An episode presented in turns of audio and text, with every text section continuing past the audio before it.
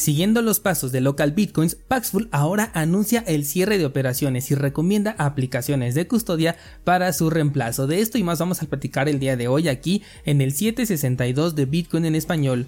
Comenzamos. El precio de Bitcoin en este momento, al menos mientras estoy grabando, se encuentra por encima de nuestro nivel de resistencia de este canal que tenemos dibujado. Sin embargo, ya tuvimos eh, varios intentos, varias eh, pequeñas rupturas falsas de este nivel de resistencia. Por lo tanto, no podemos darlo ya como una eh, ruptura definitiva, pero hay que ponerle especial atención a este movimiento para ver qué es lo que sucede.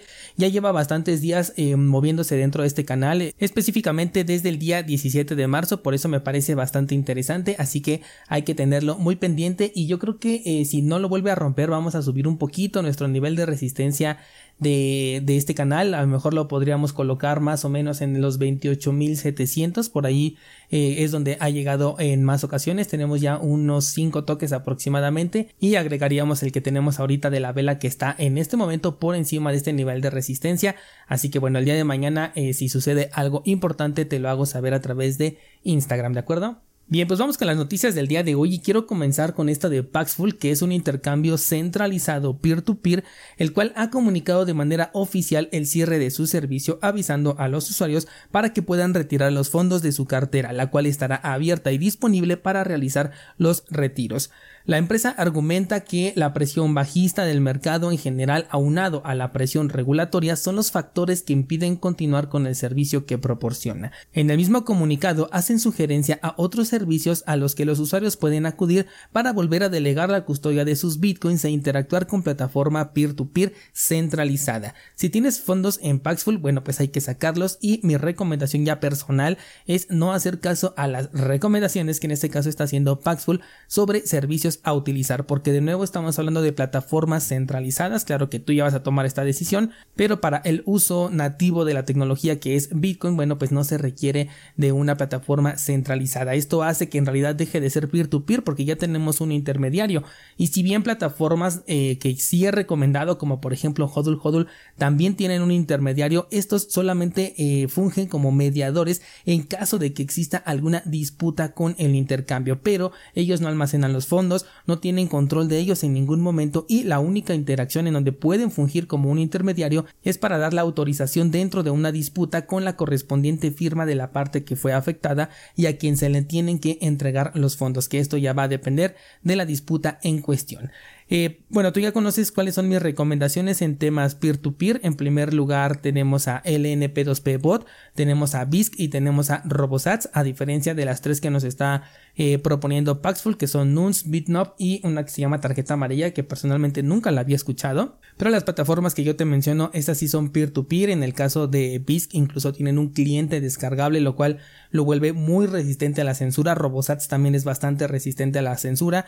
LNP2P Bot depende de Telegram, pero la verdad es que es una implementación bastante sencilla y además es en donde casi siempre he encontrado eh, liquidez o por lo menos cuando no hay, bueno, yo puedo colocar mi orden y alguien la toma de una manera bastante rápida. Si no sabes cómo utilizar estos servicios, te recomiendo checar el curso Bitcoin sin KYC que encuentras en cursosbitcoin.com. Que por cierto, estos días me estuvieron reportando errores con los enlaces que les dejo en las notas del programa. Eh, detecté por ahí algo extraño. En Safari los enlaces me abrían bien, pero en Brave me marcaban un error 404. No entiendo por qué ocurre esto con diferentes navegadores, pero bueno, el punto es que ya no voy a utilizar el acortador de enlaces. Ya actualicé los enlaces al menos a partir del episodio de ayer, por si por ejemplo quisieras escuchar este podcast a través de Fontime y recibir satoshis por escucharlo, bueno, pues allá abajo tienes el enlace en las notas de este programa. Cualquier error que encuentres yo te agradezco mucho que me lo hagas saber para solucionarlo a la brevedad posible. Otra cosa que no te mencioné el día de ayer, pero todavía estamos a muy buen tiempo de aprovecharlo, es que Ledger tiene promoción en la compra de alguno de sus dispositivos. En esta promoción te van a regalar ya sea 20 o 30 dólares en Bitcoin por la compra de una de sus carteras en hardware, lo cual es como si tuvieras un descuento.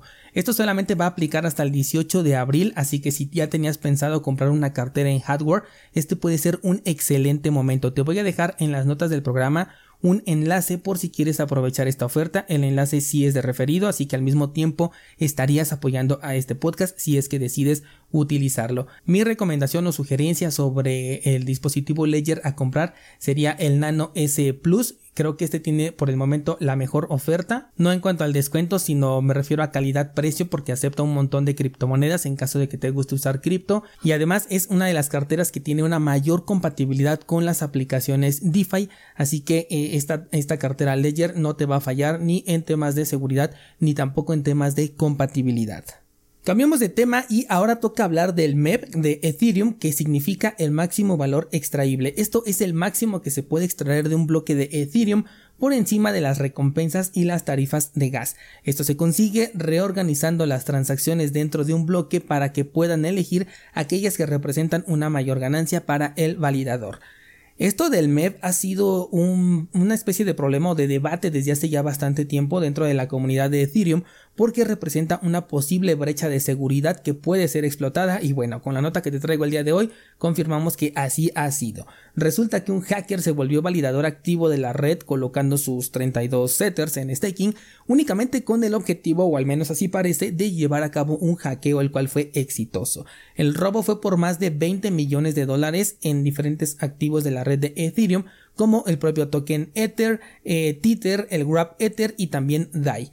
Esto se consigue gracias a un ataque de tipo sandwich que por cierto era un tema ya hablado y reconocido desde hace más de un año y hasta el momento no se había implementado una solución a nivel masivo más que si no me equivoco Flashbots es el que ya estaba haciendo algo al respecto pero de ahí en fuera todavía estaba esta brecha de seguridad.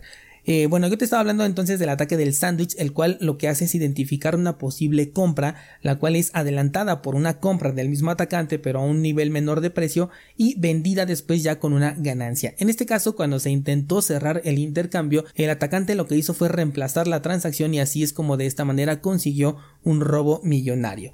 Lo sorprendente es que no se ha hecho nada durante ya bastante tiempo a nivel masivo, repito, siendo que se trataba de un error eh, ya conocido. Tengo aquí una nota que, no, esta no es, permíteme. Tengo aquí una nota que es de enero del 2022, desde donde ya se hablaba de este problema que sin duda ya existe y se iba a vulnerar tarde o temprano. De hecho, aquí ya nos están explicando que puede ser uno de los problemas más importantes que tiene en este momento la red de Ethereum y con el incremento de las aplicaciones DeFi, pues cada vez se volvía eh, más riesgoso y bueno, pues en este caso lo estamos viendo. Y eso que ahorita no tenemos un boom de las aplicaciones DeFi, sino que ahorita todo está bastante tranquilo y a pesar de ello, pues los hackers siempre están allí eh, intentando entrar. Vamos a ver qué es lo que hacen al respecto o si es que se van a esperar a que ocurra otro robo millonario antes de tomar cartas en el asunto. Hasta aquí por el día de hoy, hoy tuvimos un episodio bastante cortito, recuerda que ayer subí una nueva clase del análisis de Sparrow Wallet, una de las mejores carteras para Bitcoin que he podido probar y que te la súper recomiendo y en un ratito más te debe de estar llegando una nueva entrada de la newsletter. Si todavía no estás inscrito a ella, pues te dejo el enlace en las notas de este programa. Eso sería todo por el día de hoy. Muchas gracias y hasta mañana.